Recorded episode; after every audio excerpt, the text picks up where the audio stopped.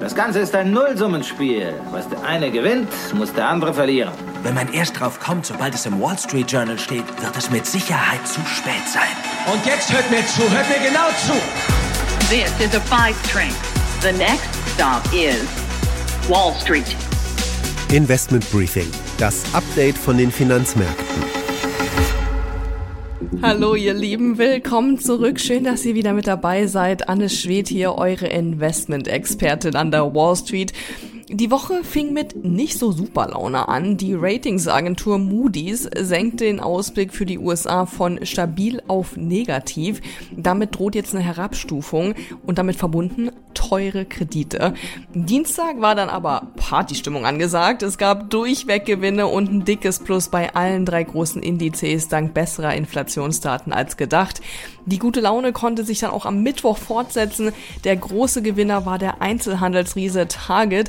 Da ging es für die Aktie um 18 Prozent nach oben. Target rechnet nämlich für Schlussquartal dank gesenkter Kosten mit einem weitaus höheren Gewinn als von Analysten erwartet.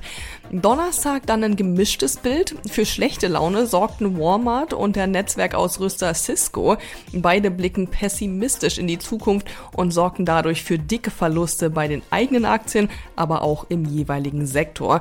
Und auch die Aktien von chinesischen Unternehmen fielen. Schuld daran war das Treffen von US-Präsident Joe Biden mit dem chinesischen Staatschef Xi Jinping. Die Aussagen der beiden machten nämlich nicht den Anschein, als ob es da eine Verbesserung bei den Beziehungen der beiden Länder gibt. Freitag dann noch ein neutraler Wochenausklang mit kaum Veränderung an den Märkten.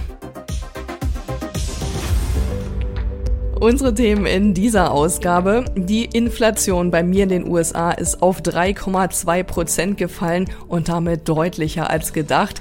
Der CEO des Einzelhandelsriesen Walmart warnt jetzt aber von einer gefährlichen Deflation.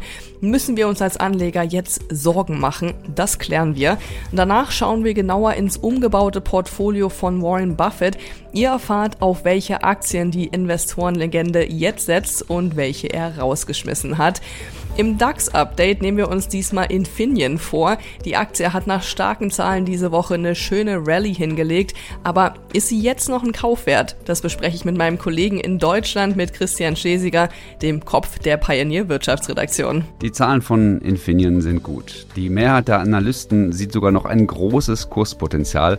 Aus ihrer Sicht sind plus 20 Prozent durchaus möglich. In der Community Corner beantworte ich diesmal wieder eine Frage zum Thema Krypto, nämlich wie man die am sichersten lagern kann, ohne Angst vor Börsenpleiten haben zu müssen.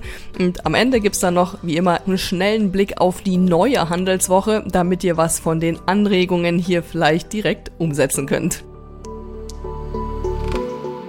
Das sind unsere Themen heute. Die komplette Ausgabe hört ihr aber nur als Teil unserer Pioneer-Familie. Wenn ihr noch nicht mit dabei seid, dann testet uns doch mal. Für alle, die neu an Bord kommen wollen, gibt's noch ein besonderes Angebot. Schaut doch einfach mal vorbei auf thepioneer.de, meldet euch an und dann könnt ihr hier direkt weiterhören und jede Woche neue Insights mitnehmen. Investment Briefing, das Update von den Finanzmärkten.